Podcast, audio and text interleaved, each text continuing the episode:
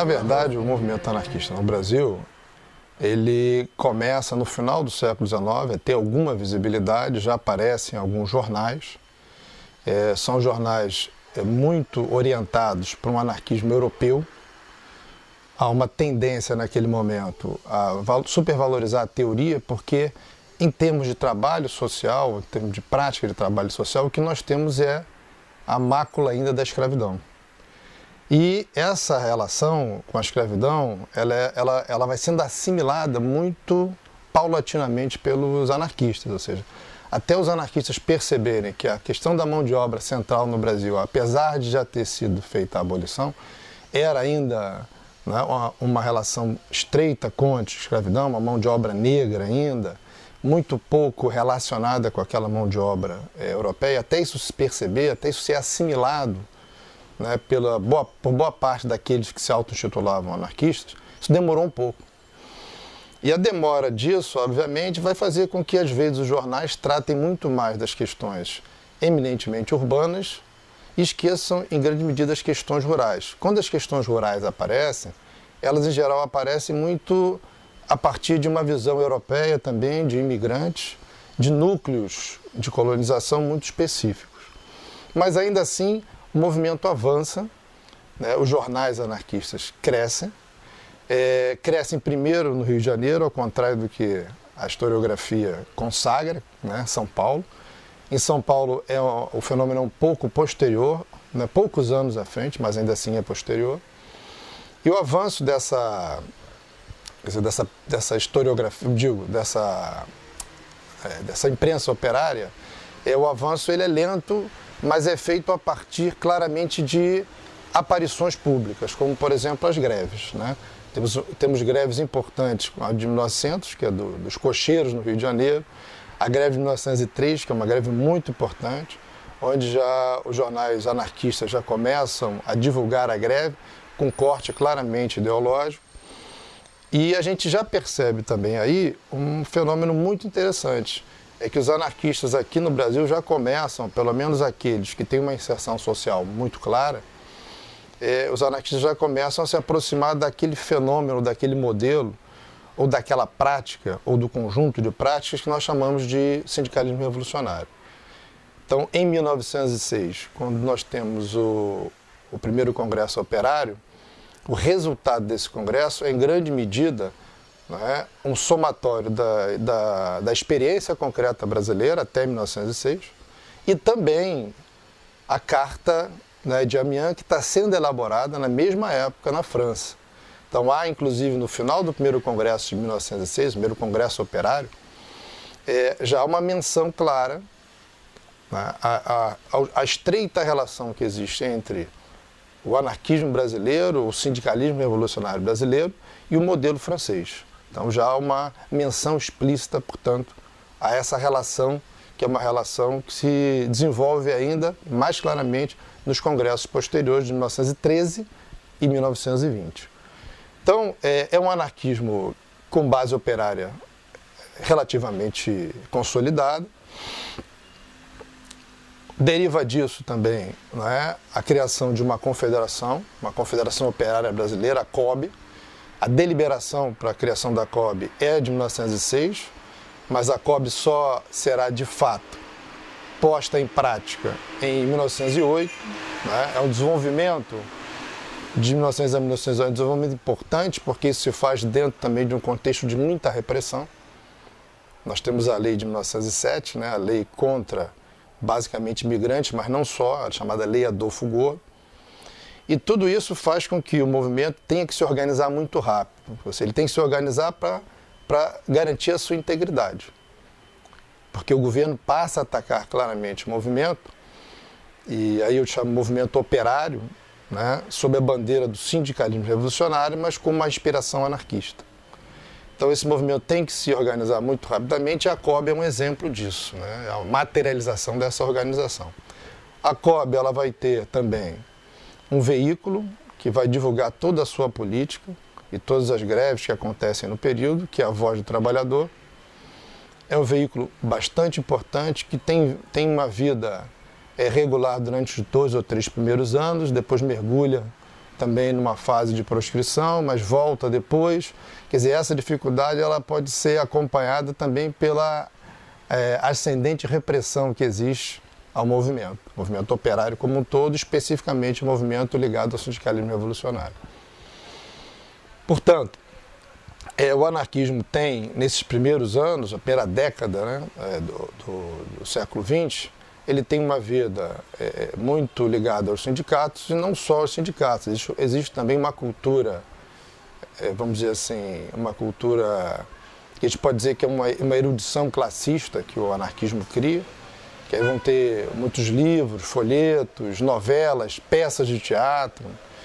Já começam os projetos de escolas escolas vinculadas à perspectiva é, libertária. E aí eu falo libertária porque eu estou incluindo também o sindicalismo revolucionário como fenômeno histórico, como uma forma de expressão da ideologia integrada à classe, à classe trabalhadora, portanto. E esses elementos, todos eles, é, digamos assim, acabam por produzir esse fenômeno histórico que é o anarquismo no Brasil. Né? É um fenômeno que avança para as décadas seguintes. Como eu falei, nós temos um congresso em 1913, que é um congresso que responde a um congresso de 1912 organizado pelo próprio governo, chamado pelos anarquistas de Congresso Pelego, né? Ou seja, desqualificado em grande medida pelos anarquistas como um congresso pelego, seja, um congresso que é reformista, que quer uma adequação do trabalho ao capital, etc, etc. E o Congresso de 1913 é, em grande medida, é uma resposta também a essa conjuntura, onde o governo já tem algumas políticas para a classe trabalhadora. E essas políticas, obviamente, são é, vão na, na, direção de uma tentativa de docilizar, tornar mais dócil essa classe trabalhadora e integrá-la ao regime estruturado já é, da relação capital-trabalho que já está existindo no Brasil com algumas formalizações nesse momento. O empresariado brasileiro nessa época também já está buscando a sua organização. Já existem formas de organização do empresariado, formas nacionais, se bem que a, o elemento mais claro dessas formas está, né, o elemento está presente no Centro-Sul, mas isso já existe no Brasil, né, como um, um, projeto, como uma proposta, e os anarquistas também sofrem com isso. Né? É, e em 1920, já no terceiro Congresso Operário, já existe, por parte dos anarquistas, uma política consolidada. E aí, quando eu falo é, por parte dos anarquistas, estou me referindo não apenas a anarquistas no estrito senso, aqueles que adotaram a ideologia anarquista formalmente. Eu estou me referindo também a outras pessoas, outros é, indivíduos né, que militam, que atuam no movimento sindical, dentro desse campo ampliado chamado sindicalismo revolucionário, e que por atuar, atuarem nesse campo mais ampliado, não são exatamente militantes anarquistas, mas acabam fazendo a política né, ou engrossando a lógica da política libertária para os sindicatos. Então, em 1920 já existe uma base razoável, é uma base que, após a Revolução Russa, cresceu muito. A partir de 1917, 1919 é uma tentativa dos anarquistas em criarem um partido, um partido comunista de orientação libertária. É, à frente desse, desse, desse processo, né, dessa tentativa, dessa iniciativa, nós temos principalmente José Oiticica, que era um militante anarquista muito importante, bastante conhecido. É, tinha, o José Oiticica tinha acabado de participar no ano anterior da insurreição anarquista, chamada Insurreição Anarquista de 18, que foi uma insurreição que juntou é, bases operárias do Rio de Janeiro e Magé também, principalmente. Uma, uma, uma insurreição que, obviamente, por ter sido derrotada, acabou levando o movimento a um certo refluxo, que as principais lideranças foram muito perseguidas, foram punidas, José de Sica foi deportado, inclusive. E todos esses elementos não é, fazem com que esse projeto de 1919, do Partido Comunista, de orientação libertária, seja também uma resposta organizada, uma tentativa de resposta organizada a todo esse conjunto de elementos que eu acabei de citar. É? Então, em 20, o Congresso Operário, ele é um Congresso Operário que acontece é, sob uma bandeira nova, uma tentativa também de organizar politicamente os anarquistas, não só na base social, que é o sindicato, mas também numa esfera política formal, que seria esse Partido Comunista de 1919. E quando nós falamos em Partido Comunista, é bom que se diga que entre 1919 e 1920, as notícias que chegam ao Brasil do fenômeno soviético são notícias muito é, entusiasmadas, ou seja, notícias que pregam uma aproximação, se não uma relação orgânica, entre o bolchevismo e o próprio anarquismo. Então, 19, uma aproximação, se não uma relação orgânica, entre o bolchevismo e o próprio anarquismo. Então, 19 e 20 são anos de um entusiasmo com a revolução e que não separam o bolchevismo do anarquismo. E o Congresso de 20, o Congresso Operário, se faz sob, em grande medida, sobre essa, é, essa aura de entusiasmo. Né? A partir de 20, principalmente de 22, com a formalização de um, de um partido comunista de orientação bolchevique ou bolchevista, é, há uma cisão também no bloco revolucionário. Ou seja, o bloco revolucionário que era relativamente coeso, com uma, cultura política libertária, anarquista, muito evidente, a partir de 22 esse bloco, pode-se dizer, ele, ele se divide em duas partes. E aí nós vamos ter figuras importantes que antes estavam na mesma trincheira em trincheiras opostas, né? Como é o caso do Astrogildo Pereira, um dos fundadores, um dos nove fundadores do Partido Comunista, é, que vai, de certa forma, o Astrogildo vai ser uma figura fundamental na criação do Partido, do partido Comunista de orientação é, bolchevique ou bolchevista, como se dizia à época.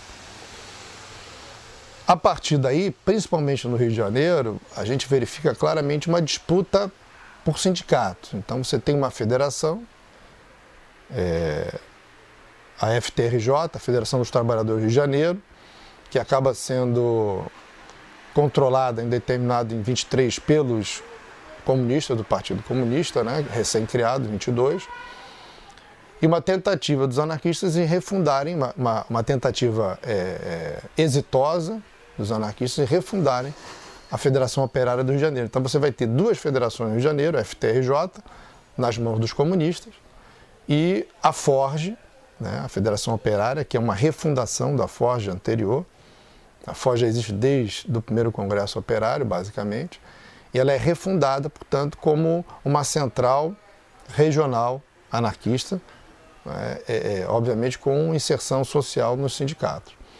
Então, é curioso também que se diz em geral na historiografia que a partir de 22 o anarquismo no Rio de Janeiro ele experimenta um descenso muito grande, o que não é fato. Porque a Ford muito rapidamente ela vai conseguir agregar muito mais é, é, sindicatos do que a própria FTRJ de orientação comunista. Os comunistas, nos anos que se seguem, eles vão adotar como estratégia o que faz com que eles fiquem num campo bastante oposto ao anarquismo, ou ao sindicalismo revolucionário, ou ao sindicalismo livre, também como chamava a época. Esses comunistas eles vão adotar uma, uma estratégia muito criticada pelos libertários, que implicava numa aproximação dos setores reformistas, principalmente os setores cooperativistas.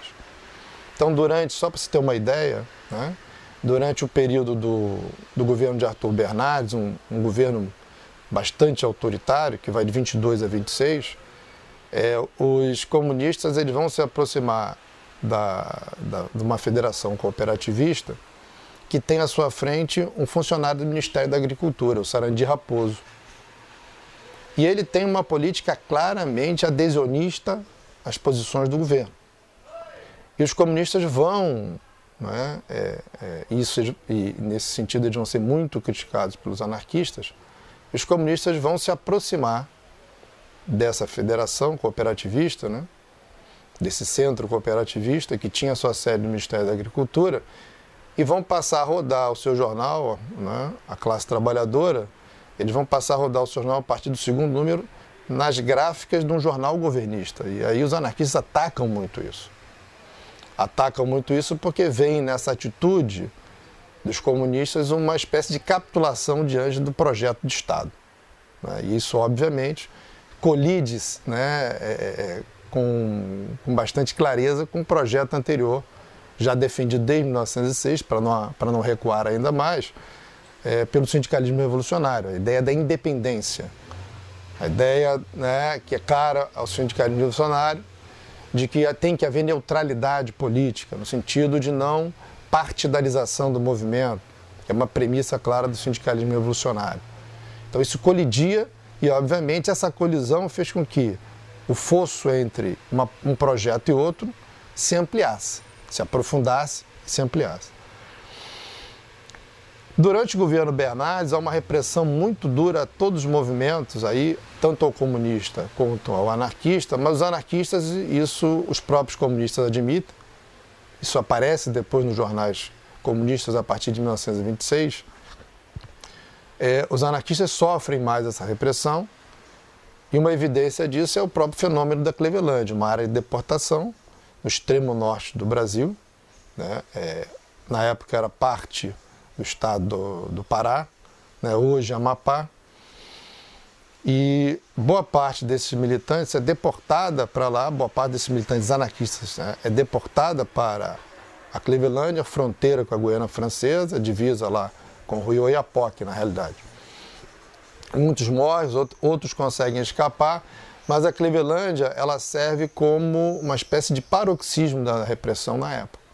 Ela é uma representação né, bastante dramática do que foi essa repressão no período Bernardes, a ponto de a Clevelândia, em 27, com o fim da censura à imprensa, ela praticamente nos três primeiros meses de 1927, ela ocupar as primeiras páginas de quase todos os jornais, tanto governistas quanto jornais de oposição.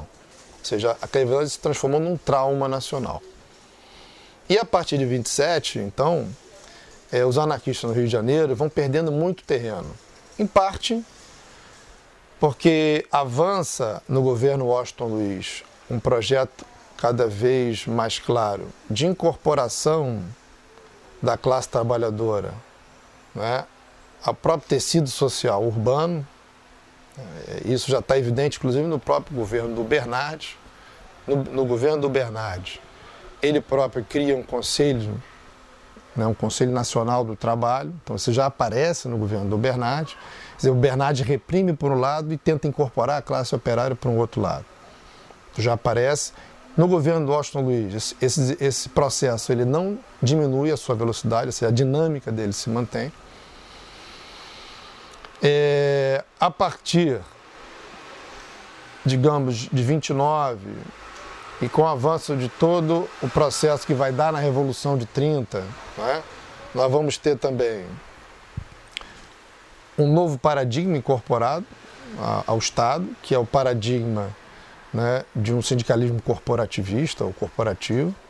Aí nós vamos ter a fundação depois da chamada Revolução de 30, lida pelos anarquistas como um golpe, né? É, nós vamos ter então a, a, criação do Ministério do Trabalho, Indústria e Comércio. Quer dizer, esse nome Indústria e Comércio, ele não vem como mero elemento retórico da política, é uma tentativa clara de acabar com é, o dissenso entre capital e trabalho.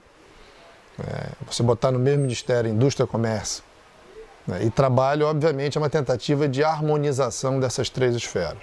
E os anarquistas denunciam isso.